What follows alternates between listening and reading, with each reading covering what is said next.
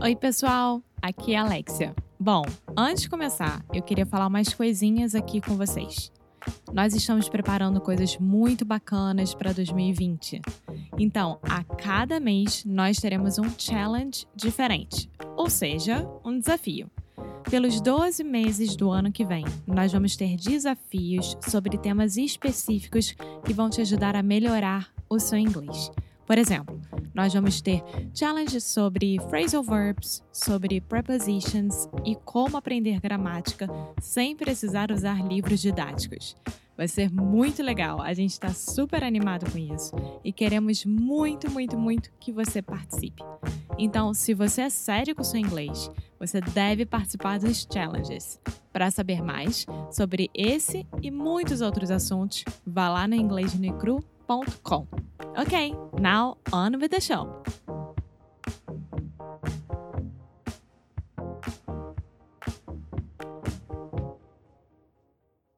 Hey, what's up, guys? This is Foster from English no Cru Rádio. This episode of English no Cru Rádio is brought to you by Cambly.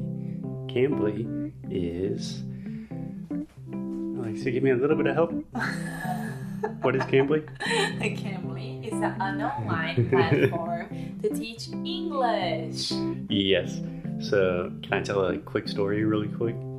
I showed this to Alexia, but a podcaster that I like, an American podcaster, not going to name names right now, but he recently released a podcast that literally millions of people listen to each episode. And for some reason, somehow, he had two audios like overlapping, mm-hmm. you know? And so he was having an interview with this guy, and they were debating something about politics, but at the same time, he was also reading the ads and he was like, "This episode is brought to you by Live Fresh. Uh, Live Fresh is a co- uh, what is what does Live Fresh do? This episode is brought to you by Live Fresh. Anyway, that's what I feel like some of our Cambly ads are, but we just keep them in because sometimes you can only learn by doing, and that is exactly what we're doing. Aprendendo inglês na marra.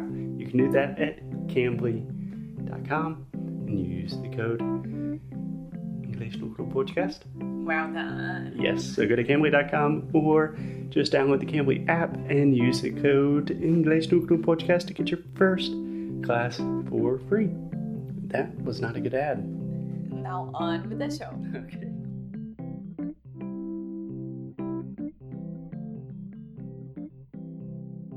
Hey Alexia, Hey, Foster. are you ready for the last installment of Okay Stop with Eduardo Bolsonaro? Yes, please. Yes, please. I want to say okay stop on this entire thing. A lot of people like it. A lot of people think it's funny.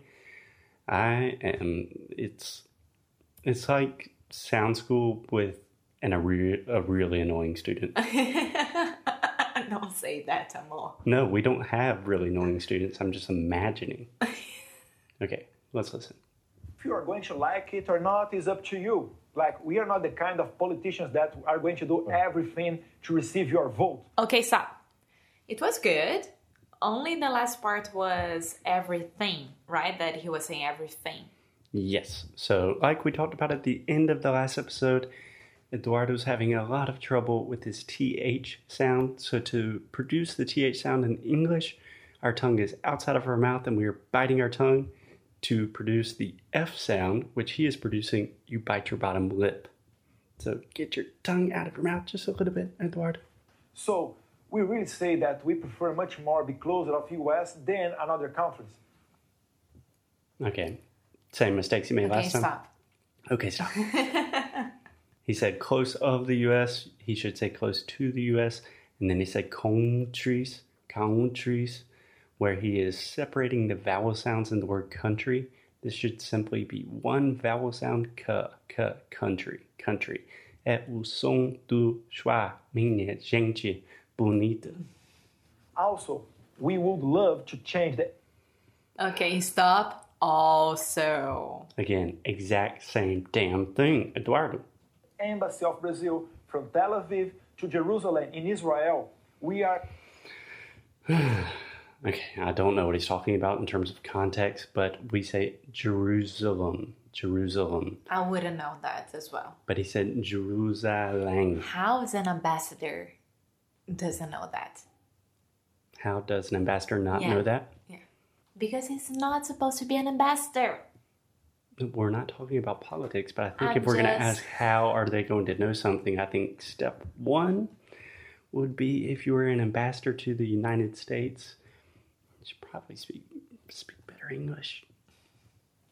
Edu Sound School 4.0 is coming out soon, and we have limited spots. So we will only accept students that we really think are a good fit, and I just don't know if it's going to be great this time. Just look at Anitta and see what she did with Spanish and in English and English and do it.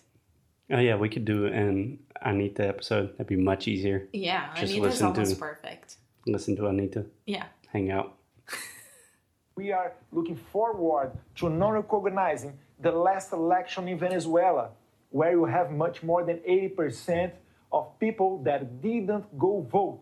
So, a lot Okay, of stop. I don't know what he's talking about right now because I got a little bit lost. But he said di- didn't. He said didn't. Yeah. So this is the difference between the i and the e sound. So he's saying didn't, didn't, but it should be didn't, didn't. Mm-hmm. This is the same difference between like it and eat, shit, sheet, uh, bitch, beach, all of the classic examples. that is going abroad, is going, are, are happening around the world, and people Okay, stop. Around the world, around the world, around the world. Okay, so the word world, a palavra mundo, é muito difícil. World. There we go. That's my girl. World. World. Okay. Girl. So I always recommend this to our students. We see this all the time in our courses. When you have a very difficult combination of sounds and you are having difficulty pronouncing a word, you can always break down that word into its most basic parts, the most basic syllables. So in this case, we have the word world. So you could say were, like they were going to the movies yesterday, and old, like my grandparents are old people. They're like 95, 96 years old. So objectively, they're very old. So say that with me, It's a fact. Yeah. We're old. We're old. Okay, and I'll say that three times fast. We're old. We're old. We're old. We're old. We're old. We're old. Okay, now if you want to be an A plus student like Alexia, you can add a little stress to the second syllable and say, We're old. We're old. We're, We're old. old. We're old. We're old. Yep. And when you get fast enough, it just combines together perfectly, fluidly, naturally. World. World. people just have to wake up and do the right thing. Well, Okay, stop. you just have to wake up and do the right thing. Thing. Yeah, Alexia's shouting into the microphone now. But yeah, I mean, sometimes you just have to wake up and train your TH sound. Mm-hmm. Very simple. well, uh, every journey begins with a, a first step, and uh, obviously, you and your father and Brazil. Okay, stop. This is not about English. We're trying to stay as apolitical as possible, not working out very well. But he said, well, every journey begins with a first step. Like, he doesn't know what to tell like him. well i don't know what the hell to say right now so i'm just going to say some stupid like phrase well every journey begins with the first step and eduardo bolsonaro gives a perfect like yes, sir that's it like aye aye captain Brazil are ready for that step. You've already taken it. Eduardo Bolsonaro, we uh, enjoyed talking with you. Uh, we wish you the very best of luck. Uh, take care. Uh, that's not cool because I'm pretty sure that he would said he would have said he would have said he would have said thank you and not thank you. yeah he probably would have messed that up but i do have to say you got to give credit when credit is due lou dobbs's pronunciation of eduardo bolsonaro Was perfect. perfect Yeah. Yeah. yeah Um eduardo bolsonaro now after that, okay, we are talking to our students right now. Right. We're Of- talking in the future. Bolsonaro, Trump thing. no. Obama's back. We are talking to our students who are listening to us right now, right? And my question is of course, that his English is not good, again, to become an ambassador or anything like that. But at least he's trying. So I got a lot of messages on Instagram like, Alexia, is it better like not to talk at all because everything will sound wrong? You know? No, you had to talk and you had to communicate and you had to learn by your mistakes. That's why we are doing this for you. Because the next time that you're gonna say, uh, Father, you already know that you had to put your tongue out and bite it. Yeah. And then you had the perfect th sound. So here we are analyzing an audio, a public audio from Eduardo Bolsonaro, and we thought that would be an, a good idea for you guys to understand why you always have to practice. See. Yes. Yes. Okay. And we just wanted likes. We knew that Bolsonaro ah, will get a bunch of likes. No, but Biscoito. Hoje em dia tudo se fala biscoito. É. oh, cool. Um, what I would recommend, it's easy to judge people on the internet, and I know that there are a lot of videos of like, oh, who- Neymar speaking English. Let's say how bad it is. What I would recommend our students doing is, this is what we do in Sound School all the time. Record yourself speaking about anything, listen to it, and try to analyze your own mistakes. If you develop the capacity to self analyze your own English, it will change everything. It's a game changer. I still do that with Portuguese all the time. And still, after four years of speaking Portuguese, every time I record myself, I think, my God, is my Portuguese worse than Eduardo Bolsonaro's English? No. no, it's not.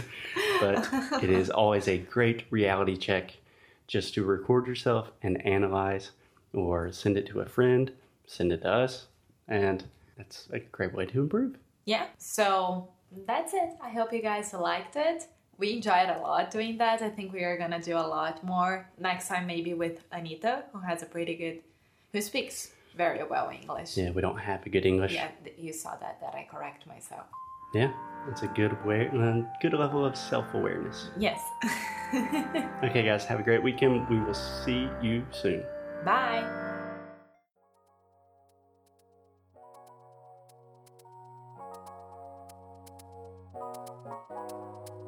Muito obrigada por ter escutado mais um episódio aqui do Inglês Negro Rádio. Nós amamos você.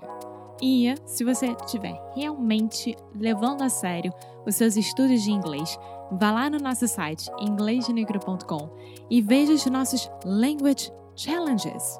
São super bacanas e nós adoraríamos te ter por lá.